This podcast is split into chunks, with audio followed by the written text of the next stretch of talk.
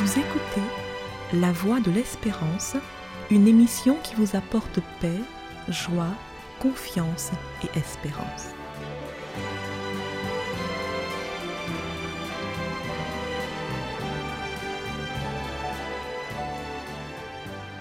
Bonjour la Guyane et bonjour à tous depuis la Guyane.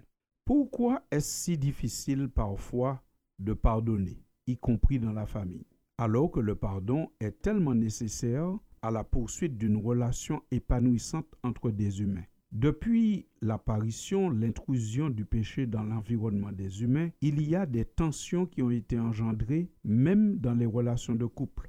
C'est ainsi que nous lisons dans le livre de la Genèse au chapitre 3 et au verset 16 que Dieu dit à la femme, Tes désirs se porteront vers ton mari, mais il dominera sur toi.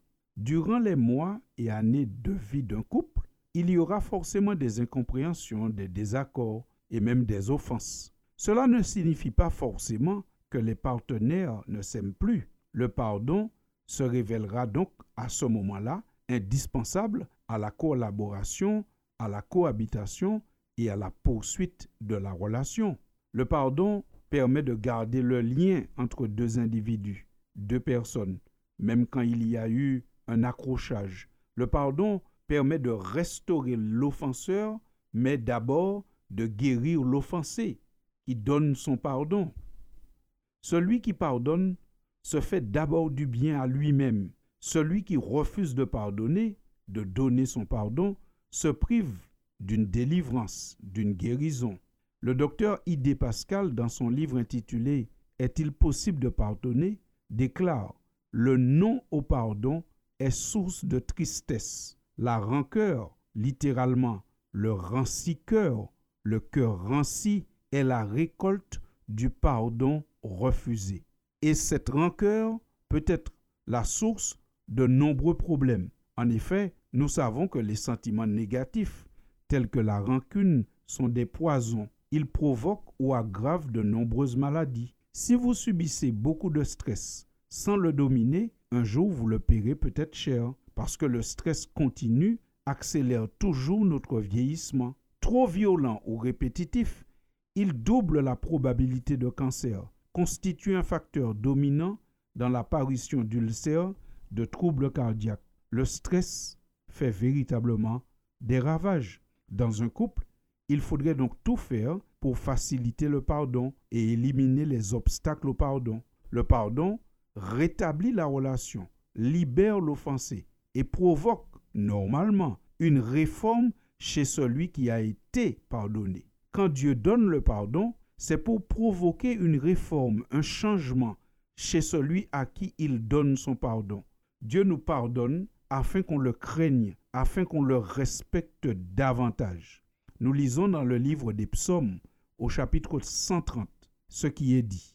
Si tu gardais le souvenir des iniquités éternelles, Seigneur, qui pourrait subsister? Mais le pardon se trouve auprès de toi afin qu'on te craigne. Fin de citation. Le pardon, lorsqu'il est donné, a normalement comme conséquence de provoquer un changement d'attitude chez celui qui a offensé, chez l'offenseur. Et c'est donc là que nous entrons en matière sur les quelques attitudes qui peuvent constituer un obstacle au pardon. Commençons par la répétition de l'acte. La répétition de l'acte par l'offenseur entraîne la perte de confiance chez l'offensé, ainsi qu'une certaine usure, une fatigue.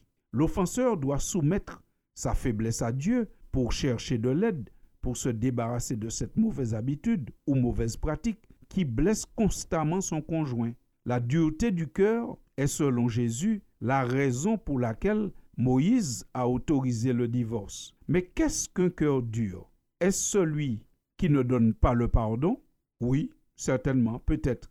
Mais c'est aussi et surtout celui qui blesse constamment et qui est devenu insensible à la souffrance de l'autre et qui est dans une désobéissance continue. Celui-là, il a un cœur vraiment très dur. L'existence du pardon n'est pas une incitation à faire le mal.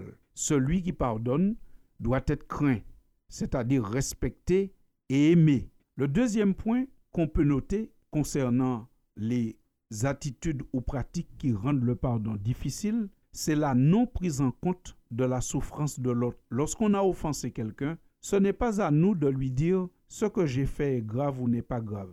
Ce n'est pas le fautif qui doit évaluer la souffrance de la victime. Il ne doit pas non plus lui empêcher d'exprimer sa souffrance, ni la minimiser. En ayant cette attitude, l'offenseur ne facilite pas le pardon. Il ne faudrait pas non plus que la victime surévalue l'incident. Ensuite, il faut faire des confessions appropriées pour faciliter le pardon. La confession doit être faite dans les règles de l'art pour faciliter le pardon. Une confession véritable est toujours précise et avoue des fautes déterminées. On ne peut pas offenser quelqu'un et puis juste lui dire je te demande pardon pour la chose. Il faut une expression claire et précise qui permet à l'autre de savoir qu'on a pris en compte le mal qui lui a été fait.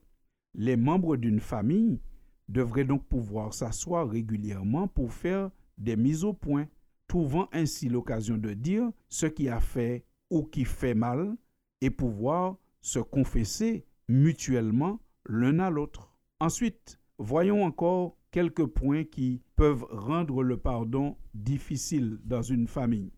Il y a des personnes qui mettent un trop long délai à confesser, à demander pardon. Afin de faciliter le pardon, la Bible recommande de régler les conflits le plus tôt possible. Le conflit qui perdure s'envenime. C'est comme une plaie qui n'est pas soignée, elle s'infecte. La Bible nous donne ce conseil. Si vous vous mettez en colère, ne péchez point. Que le soleil ne se couche pas sur votre colère et ne donnez pas accès au diable. Texte à retrouver dans l'épître de Paul aux Éphésiens au chapitre 4 versets 26 et 27. L'une des deux parties doit prendre l'initiative pour débuter le processus de réconciliation. C'est en principe l'offenseur qui devrait initier la démarche. Mais s'il tarde, l'offensé devrait faire le premier pas pour éviter l'usure, il n'est pas bon que ce soit toujours le même qui endosse la fonction d'initiateur de paix. Il faut initier le processus au plus près de l'offense. Il faut aussi se rappeler que la guérison a aussi parfois besoin de temps. L'offenseur doit donner du temps à l'autre pour digérer le mal qui lui a été fait. En attendant, il doit se montrer humble, doux et patient.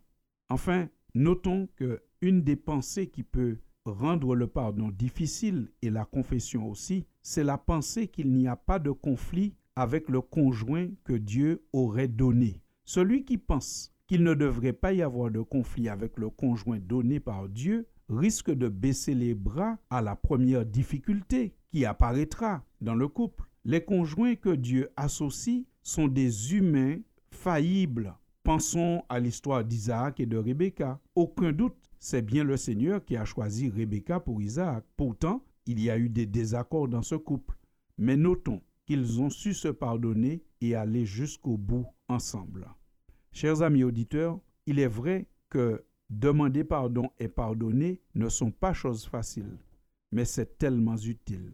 Alors, même si ce n'est pas facile, mais c'est bon de le faire car nous en avons besoin pour faire survivre nos relations. C'est pourquoi la Bible nous dit, soyez bons les uns envers les autres, compatissants, vous pardonnant réciproquement comme Dieu vous a pardonné en Christ. Sur ces paroles tirées de l'Épître aux Éphésiens au chapitre 4, je vous remercie pour votre écoute et vous dis à très bientôt pour une prochaine édition toujours concernant la famille. Pardonne-moi mes erreurs, mes absences. Pardonne-moi ces pensées qui me hantent. Pardonne-moi, j'ai tant besoin de ta présence. Pardonne-moi.